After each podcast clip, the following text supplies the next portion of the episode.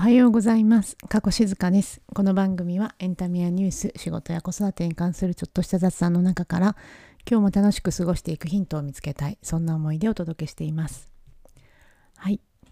えー、おはようございます。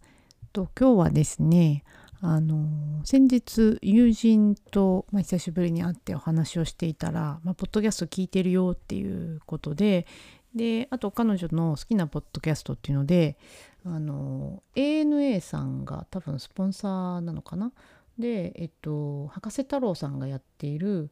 ANA ワールドエアカレントっていうポッドキャストが好きだよっていう話をしててですね。なんだなんだと思って聞いてみようと思ってちょっと聞いていたらですね、まあ、毎回ゲストが登場されてそのその方々の旅の思い出を語るという、えっと、ポッドキャストで、えっと、これおすすめなので、まあ、ちょっとご紹介ですが、まあ、この旅の話ってあの確かに今旅に行けない中してみるのもいいなと思いましてですね、まあ、随分私も、えー、コロナもありそして、まあ、小さい子供が最近生まれたのもあり、まあ、長い間長らくこう旅行にも行ってないんですが、まあ、小さい頃から、まあ、学生の頃からのなんかこう思い出の旅先のお話を毎週週末近い曜日とかでお話ししようかななんて思いまして、えー、今日は1回目そのお話をしようかなと思います。で1回目にですねどこのご紹介をしようかなと思ったんですけど、えー、今日はですねトルコのカッパドキアという遺跡のお話をしたいなと思います。とトルコのカッパドキアはあの世界遺産にもなっている土地でえーと何て言うんですかねこう奇岩岩のなんていうか大地みたいなとこなんですけど割と柔らかい岩でかつあのなんていうかなキリスト教が多分えー、なんていうかなこうダメってなってる時にそのキリスト教徒が隠れ住んだ洞窟の町みたいなところでして、まあ、街中に至るところにこう洞窟があってですねあのー、まあすごく、まあ、歴史的にもこうなんていうか意味のある場所ですしで、まあ、あの場所的にはトルコの割と真ん中内陸の方でして、えー、トルコの、えーと、なんだ首都のイスタンブールからどれぐらいだったかな、まあ、なんかバスとかで行って結構1日丸1日ぐらいはかかるぐらいの距離にあった場所かなと思います。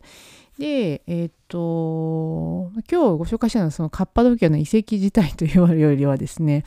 実はあのカッパドキアで出会ったワインのお話をしたいなと思いましてあのトルコって、まあ、ワインはもちろん作っているんですが、まあ、そんなに有名ではないかなとは思います。あんまりこうグローバルにこうあんまり輸出しているという感じではないんですが、まあ、あの地場のトルコでのその品種っていうのが結構あるみたいででたまたまですねそのトルコまあ、えっと、その洞窟の町みたいなところなのでホテルも洞窟ホテルみたいのがあったりで、まあ、街中を歩いてる中で洞窟のにあるワインショップに、まあ、たまたま出会ったんですね。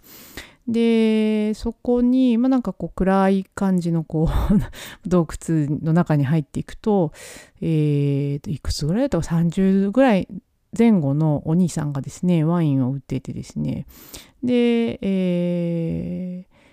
えっと、ワインがいろいろ並んでて、まあ、なんか美味しいワインどれって聞いたら、まあ、これかこれかなって言って、まあ、その店で、まあ、そこそこ一番高い、まあ、あのほぼあの海外ワインではなくてトルコ産のワインばかり多分置いてたんですけど、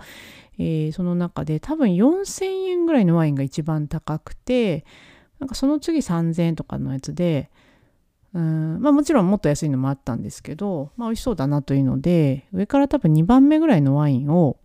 買ってホテルに持って帰って飲んだんですね。でそれがですねめちゃくちゃ美味しくてえっと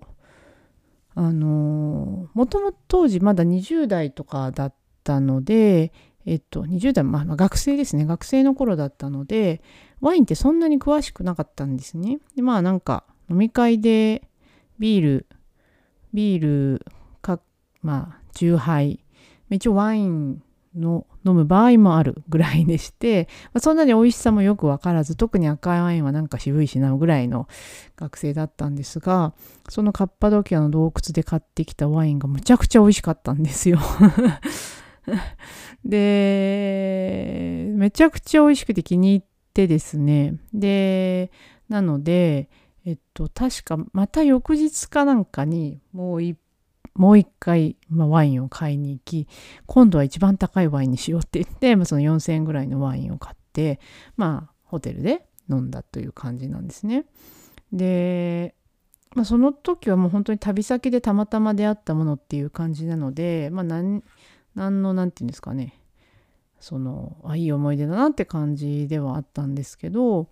えー、その後ですね日本に帰ってからもあのワインが忘れられないと思ってですねあのでまあワインの種類で言うとおそらくちょっと分かんないんですけどももちろんあの何ていうかフランスの品種とかでは全然ないんですけどあの品種で言うとピノ・ノワールとかに近い、えー、割とその渋みがそんなに強くなくてでも何て言うか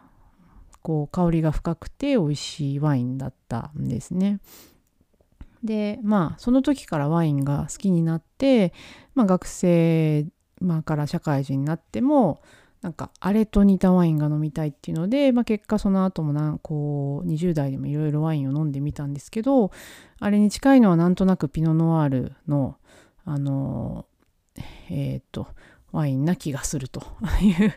感じでした。でその後多分5年とか10年後ぐらいにうちの両親がまたトルコに旅行に行くということで、えー、とそのツアーではカッパドキアも通るのでっていうので、まあ、その時に買ったその洞窟の写真をですね親に渡してでこのこの洞窟ワイナリー見つけたら是非ワインを買ってきてって言ってお願いをしたらあのその時にもやっぱりあってですね。でえっと重いのを持って帰ってきてくれてですね、まあ、改めてそのだいぶ何年も経ってから飲んだんですけど、まあ、ある程度そのワインを飲み慣れていてもやっぱり美味しかった。なのであれは本当に美味しかったんだなと思っています。でその後こう調べてそのワインのラベルとかをですね、まあ、何て書いてあるのかって調べたらやっぱりあのそのカッパドキアの近くにあるワイナリーワイナリーというかこう作っている村があってそこの村に同じワインのラベルと同じ名前が書いてあったのでおそらくその辺りで作っているワインをその洞窟で、まあ、保存しているという感じだったんじゃないかなと思います。まあ、いつかトルコに行く時にはこの洞窟ワインをですね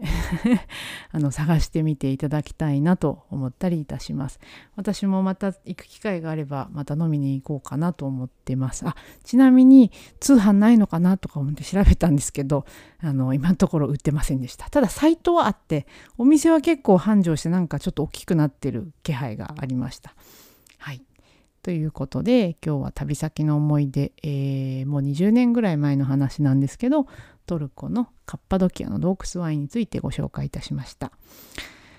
えーと、なんかこんな話をしているとワインが飲みたくなってきましたが、えー、皆さんも良い週末をお過ごしください。今日もどうもありがとうございました。